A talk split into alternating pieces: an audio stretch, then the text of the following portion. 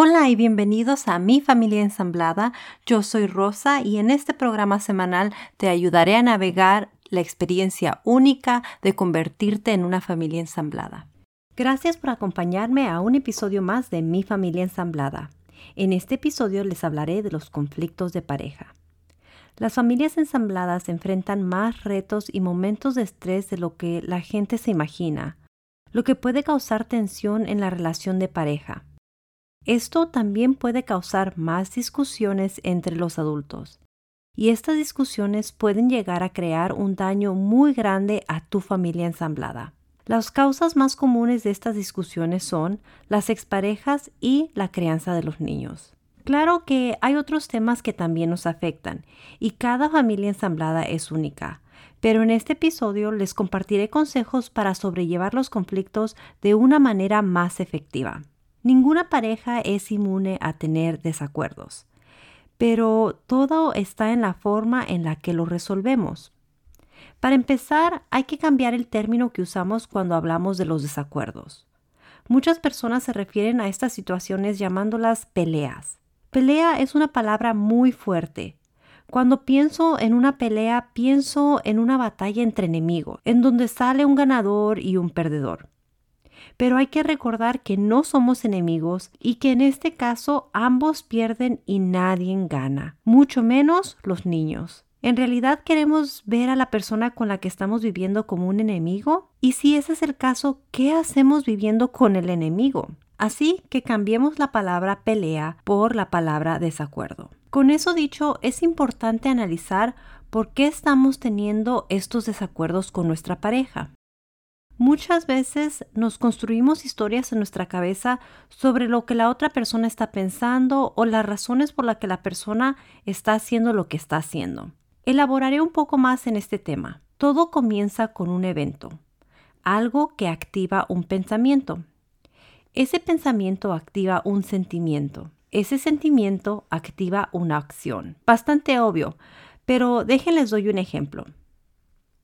Digamos que yo le pido a mi pareja que se limite a tener comunicación con su expareja cuando estemos de vacaciones sin los niños, porque digamos que me parece innecesario. Él está de acuerdo conmigo y en eso quedamos, pero después de un par de días en nuestras vacaciones le llega una notificación de la ex.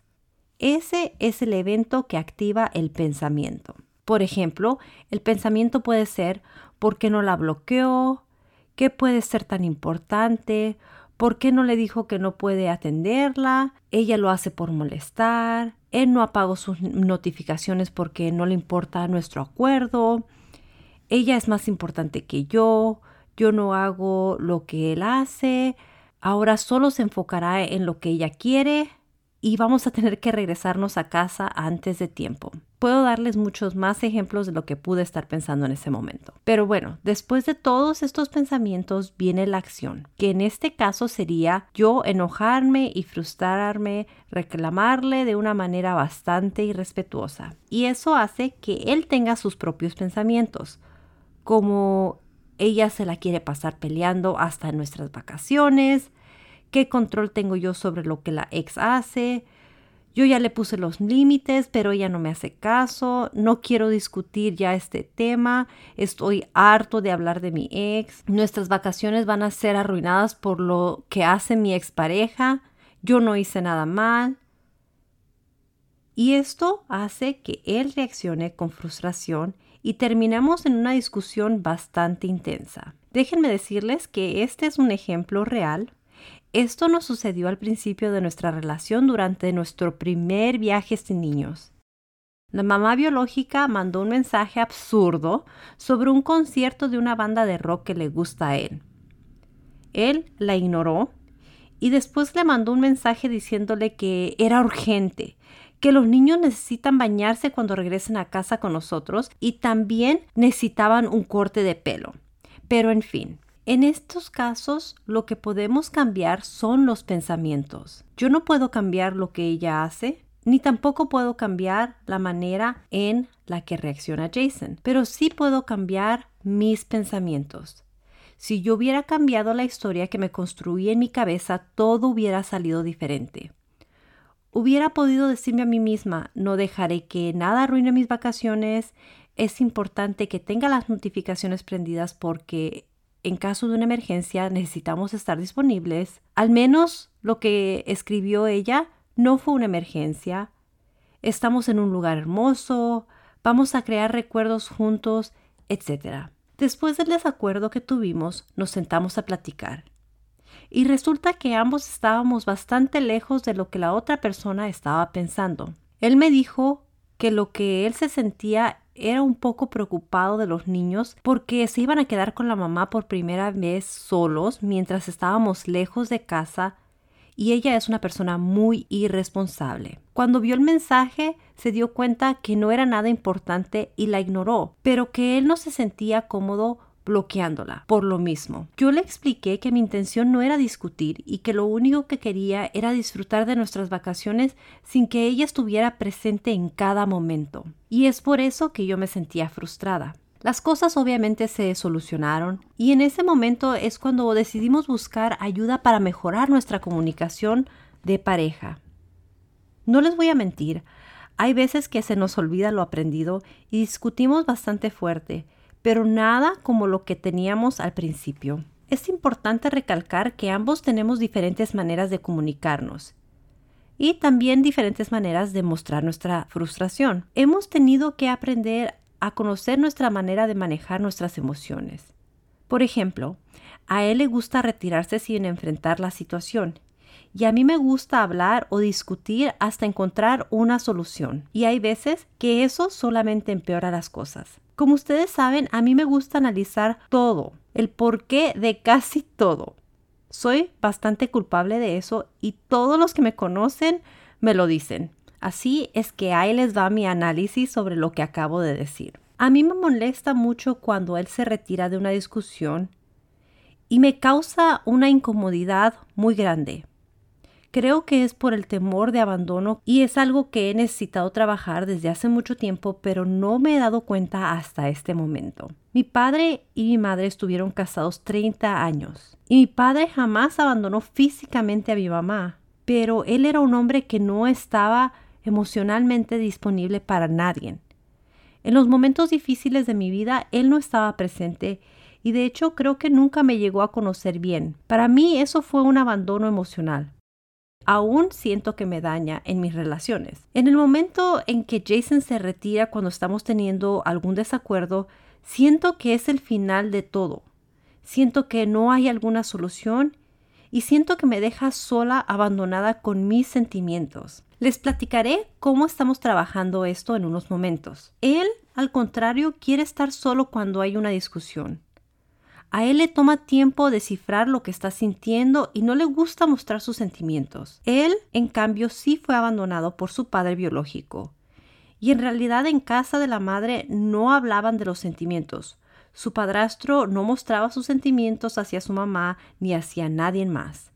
Los conflictos no se hablaban en su casa, pero tampoco se mostraba el amor. Su mamá en realidad no le daba mucho afecto y como fue hijo único hasta los 12 años, no tuvo conflictos con sus hermanos.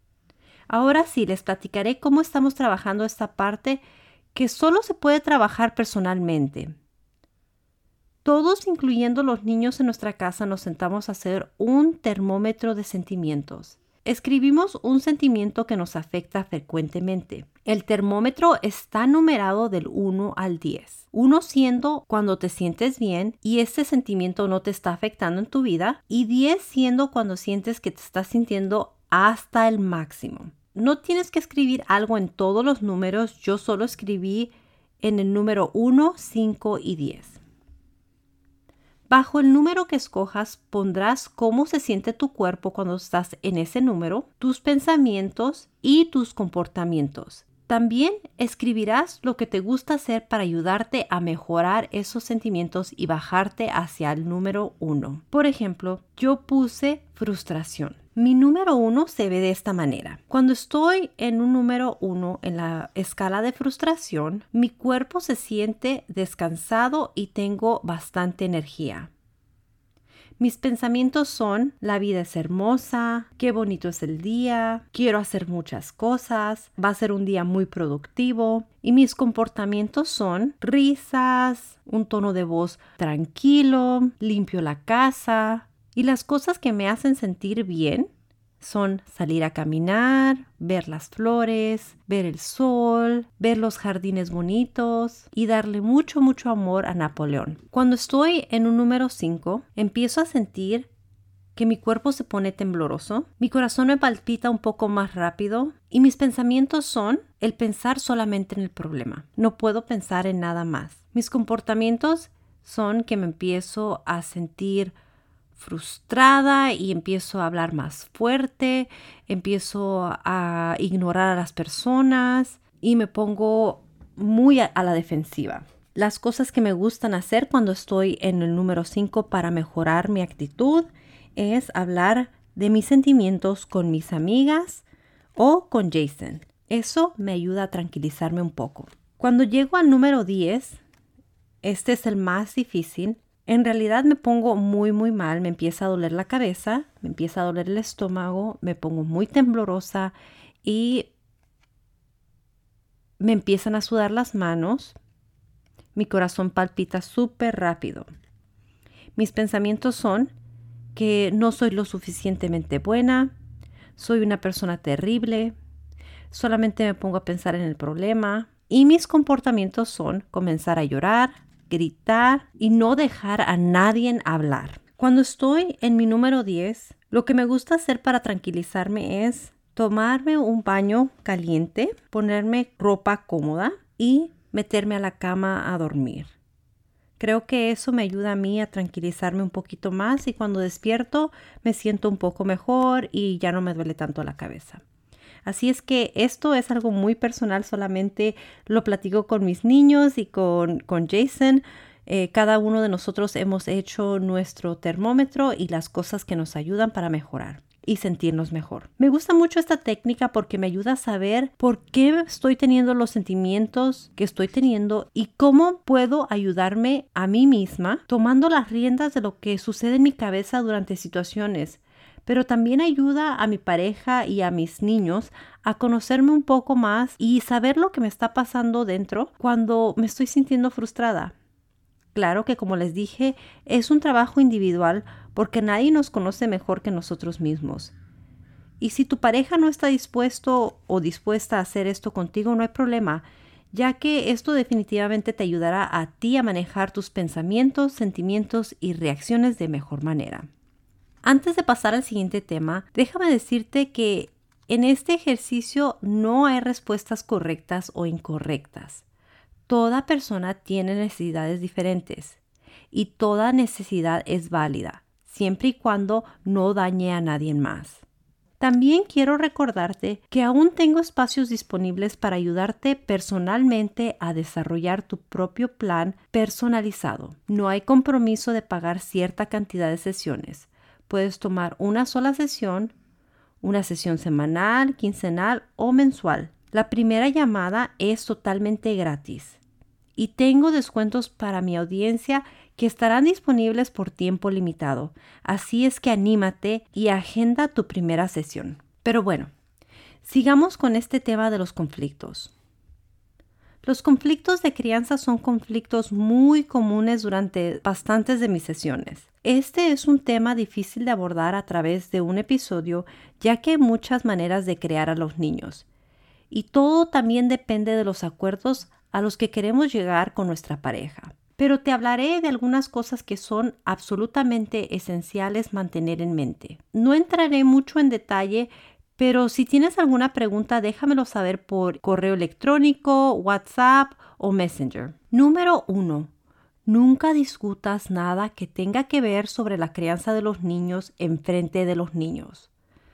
No solo causa confusión, división, pero también causa incertidumbre. Puede hacer sentir a los niños que tu hogar es inestable y que en cualquier momento la familia se separará por culpa de ellos. Claro que es importante que los niños sepan que los adultos también tenemos desacuerdos, pero también es cierto que es importante modelar una manera respetuosa y tranquila de solucionarlos. Este tipo de conflictos es esencial resolverlos a solas. Consejo número 2. Nunca le digas a tu pareja que algo es por culpa de los niños. Es mejor hablar de cómo solucionar la situación sin buscar culpables y es importante hacerlo como equipo, lo que me lleva al punto número 3. Siempre preséntense como equipo.